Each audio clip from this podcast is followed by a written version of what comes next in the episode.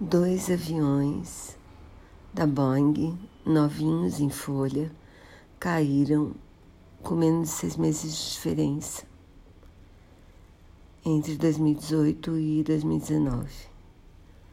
Um deles tá, caiu em Jacarta, no mar de Jacarta, o outro caiu na Etiópia. Os dois aviões, além de novos, eram de um modelo novo, que na verdade era um modelo antiquíssimo que a, que a Boeing adaptava, na verdade. Ela fez várias adaptações. Ela estava perdendo da Airbus na concorrência e aí ela mudou esse em coisas fundamentais. Ela colocou motores mais potentes e econômicos ela disse como o avião era muito, era o mesmo que os pilotos já sabiam voar, então que não ia precisar de treinamento para voar no novo modelo. Só que como os, os motores eram muito potentes, eles criaram um sistema que ajudava a corrigir, quer dizer, quando o avião estava subindo demais, ele ajudava a corrigir a inclinação do avião.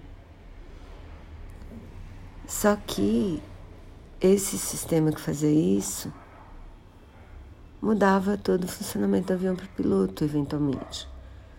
E aí, a Boeing, mantendo que os pilotos não precisavam ser treinados, nem contou. Então, quando caiu o primeiro avião, aí que eles foram, quer dizer, tipo que os pilotos foram notificados de que havia um sistema novo a Boeing deu umas orientações minha boca do que eles precisavam fazer, só que não contou para eles que a reação precisava ser praticamente instantânea e não deu treinamento. A queda do segundo avião foi por causa disso.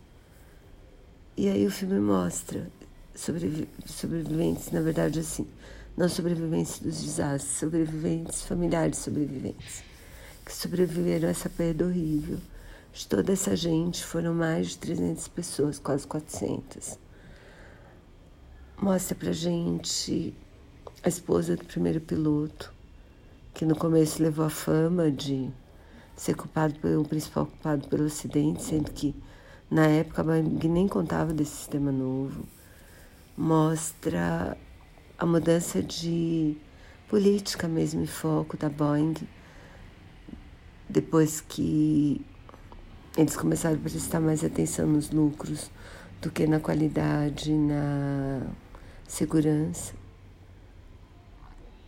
Mostrou a investigação no Congresso.